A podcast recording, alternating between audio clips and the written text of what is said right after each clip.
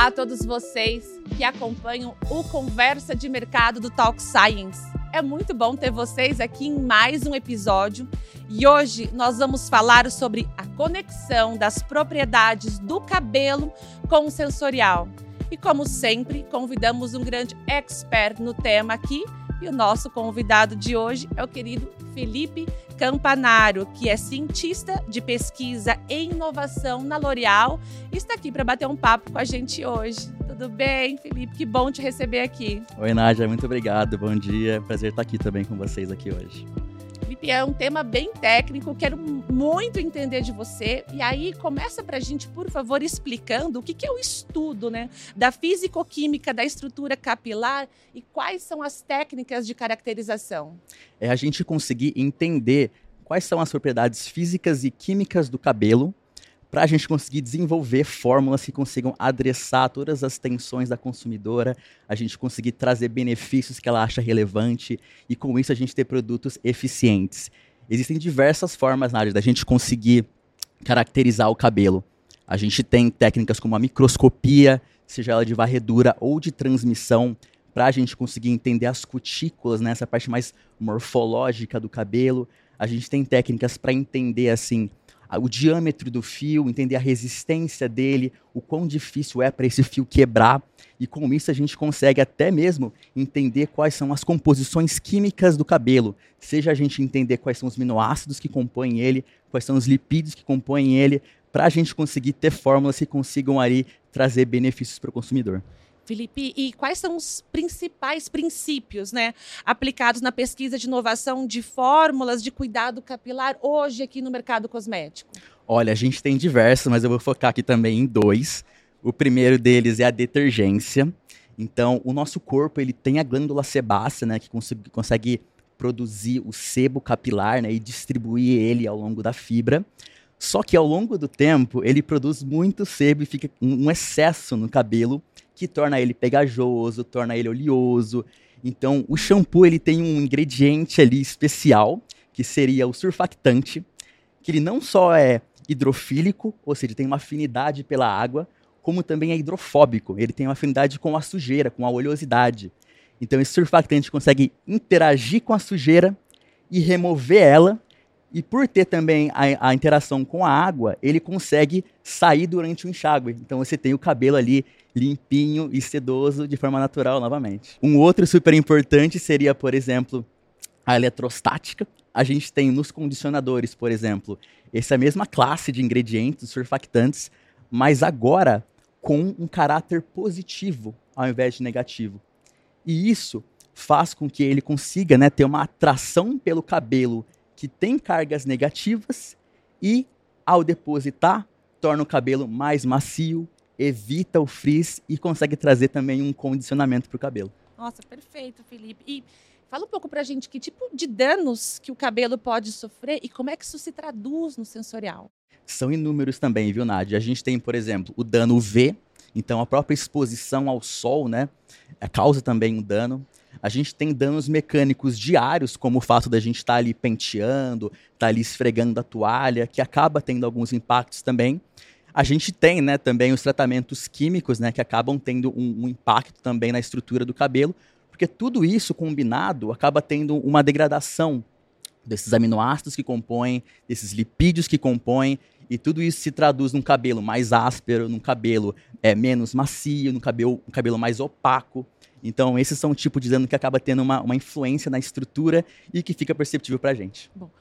Felipe, então fala um pouco para a gente, né? Qual que é a relação entre a físico-química da fibra capilar e os produtos de cuidado capilar que a gente tem hoje? É uma relação que eu diria que ela se completa.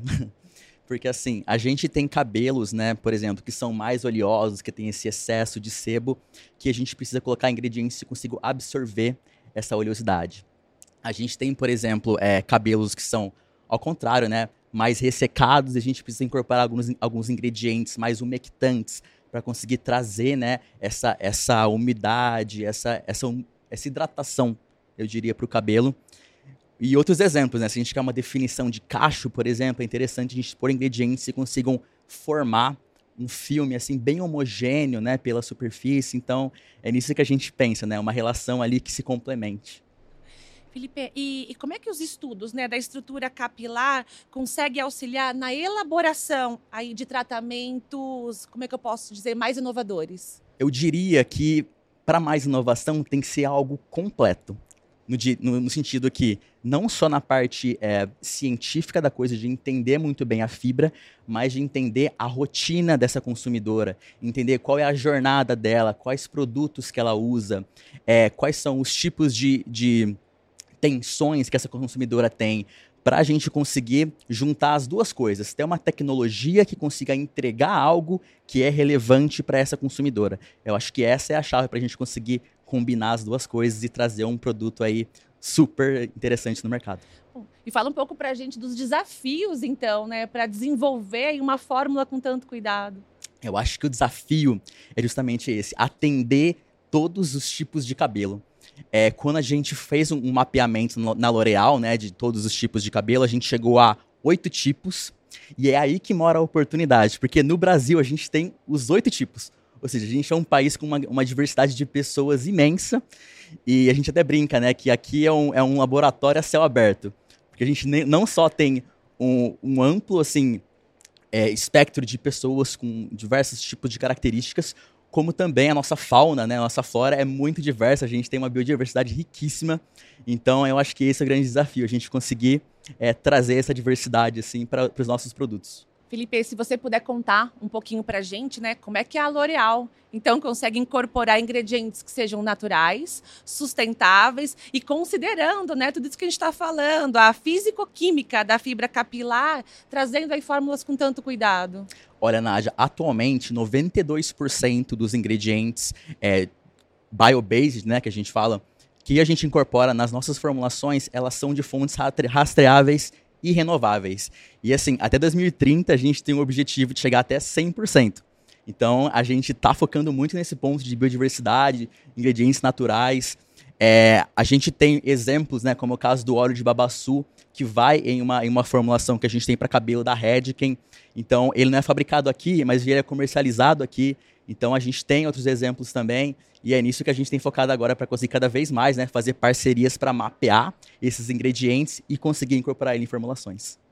Felipe, e para encerrar, queria que você pudesse falar um pouquinho para a gente, então, desses critérios para avaliar a segurança e eficácia nesses produtos. Olha, a gente tem um, algo super rigoroso, então, limites de dosagens de ingredientes, a gente tem testes que a gente faz globais para entender a, a, segurança do produto, né? Qual seria o máximo de contato, qual seria o, máximo ali de não só de contato com a pele, mas de contato com os olhos também. Então a gente tem, a gente tem até uma, uma empresa chamada AppSkin que consegue desenvolver ali tecidos de, por bioengenharia para a gente conseguir também simular né, a pele, simular a córnea.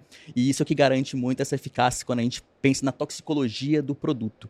Em relação à eficácia de performance, a gente tem diversos experts cabeleireiros para entender o sensorial dos nossos produtos. A gente tem diversos testes, não só qualitativos, mas também quantitativos com consumidores para entender também a performance de novas lançamentos ou então de renovações de fórmulas. E é assim que a gente consegue cada vez mais entregar produtos aí com muita qualidade no mercado.